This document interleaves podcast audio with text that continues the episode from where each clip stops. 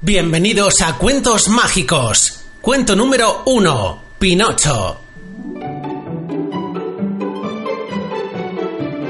Hola, somos Mágico. Y Estrella. Los creadores de cartasmágicas.es. Y este es el podcast de cuentos online a través del cual viviremos grandes aventuras. Un podcast para crecer soñando y aprendiendo. Ahora os pedimos silencio porque empieza ya nuestro cuento mágico. Pinocho. Había una vez un viejo carpintero de nombre Gepetto, que como no tenía familia, decidió hacerse un muñeco de madera para no sentirse solo y triste nunca más. ¡Qué obra tan hermosa he creado! Le llamaré Pinocho, exclamó el anciano con gran alegría mientras le daba los últimos retoques. Desde entonces, Gepetto pasaba las horas contemplando su bella obra y deseaba que aquel niño de madera pudiera moverse y hablar como todos los niños. Tal fue la intensidad de su deseo que una noche apareció en la ventana de su cuarto un hada. Como eres un hombre de noble corazón, te concederé lo que pides y daré vida a Pinocho, dijo el hada mágica y agitó su varita sobre el muñeco de madera. Al momento, la figura cobró vida, sacudiendo sus brazos y cabeza. Papá, papá, mencionó con voz melodiosa, despertando a Yepeto. ¿Quién anda ahí? Soy yo, papá. Soy Pinocho. ¿No me reconoces? dijo el niño acercándose a Yepeto. Cuando logró reconocerle, Yepeto lo cargó en sus brazos y se puso a bailar de emoción. Mi hijo, mi querido hijo, gritaba con alegría el anciano. Los siguientes días fueron pura alegría en la casa del carpintero. Como todos los niños, Pinocho debía ir a la escuela, estudiar y jugar con sus amigos, así que Yepeto vendió su abrigo para comprarle una mochila con libros y lápices de colores.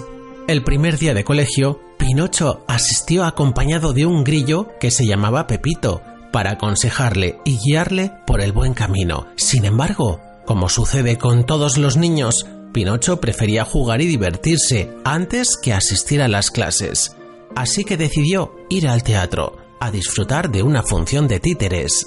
El dueño del teatro, al verle, quedó encantado con Pinocho. ¡Maravilloso! Nunca había visto un títere que se moviera y hablara por sí mismo. Sin duda, haré una fortuna con él. Y decidió quedárselo. Pinocho aceptó la invitación de aquel hombre y pensó que con el dinero que ganara podría comprarle un nuevo abrigo a su padre. Durante el resto del día, Pinocho actuó en el teatro como un títere más y al caer la tarde quería regresar a casa con su padre Gepetto. Sin embargo, el dueño del teatro no quería que se fuera, por lo que lo encerró en una caja junto a las otras marionetas. Tanto fue el llanto de Pinocho que al final no tuvo más remedio que dejarle ir, no sin antes obsequiarle con unas pocas monedas. Cuando regresaba a casa, se topó con dos astutos ladrones que querían quitarle sus monedas, como era un niño inocente, los ladrones le engañaron, haciéndole creer que si enterraba su dinero en la tierra, encontraría al día siguiente un árbol lleno de monedas para él. Pepito Grillo trató de alertarle sobre semejante timo, pero Pinocho no hizo caso a su amigo y enterró las monedas. Luego, los ladrones esperaron a que el niño se marchara, desenterraron el dinero y se lo llevaron muertos de risa. Al llegar a casa, Pinocho descubrió que Gepetto no se encontraba y empezó a sentirse solo y triste. Inmediatamente apareció el hada para consolarlo. No llores, Pinocho. Tu padre se ha ido a buscarte al mar. Así que Pinocho salió a buscar a su padre Gepetto y por el camino tropezó con un grupo de niños. ¿A dónde vais? preguntó Pinocho. Vamos al país de los dulces y los juguetes, respondió uno de ellos. Ven con nosotros. Vas a pasarlo muy bien.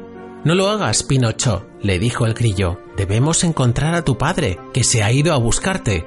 Tienes razón, Pepito, pero solo estaremos un rato. Luego le buscaré sin falta. Y así se fue Pinocho, acompañado de aquellos niños al país de los dulces y los juguetes. Al llegar, quedó tan maravillado que se le olvidó salir a buscar a su padre. Pinocho era tan feliz, rodeado de juguetes, saltando y jugando, que no notó cuando empezó a convertirse en un burro.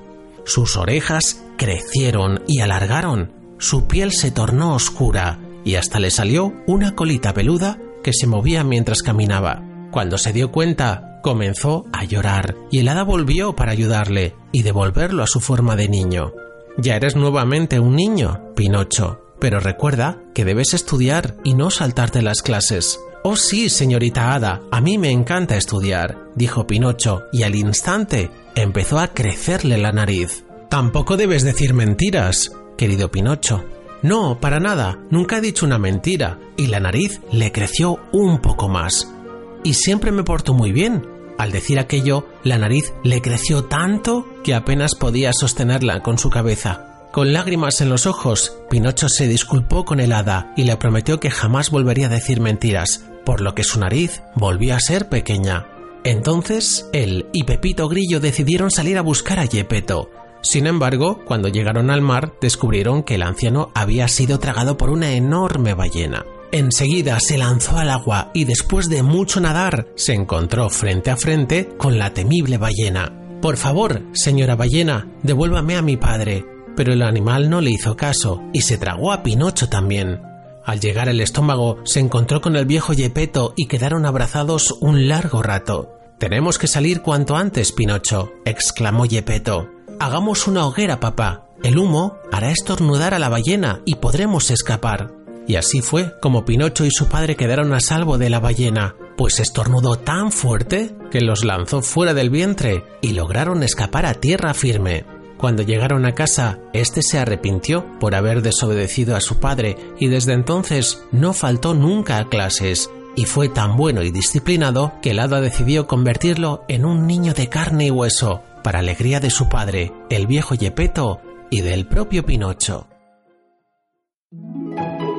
Y colorín colorado, este cuento mágico se ha terminado. ¿Qué os ha parecido el cuento de hoy? Si os ha gustado, os agradeceremos mucho que nos deis una valoración de 5 estrellas en iTunes o un me gusta en iVoox. También nos gustará leer vuestros comentarios. Además, nos podéis proponer un cuento para el podcast. Os esperamos en nuestra web cartasmágicas.es y en Facebook e Instagram, donde seguiremos compartiendo las cosas que más os gustan. Hasta el próximo capítulo de Cuentos Mágicos. Que la magia os acompañe.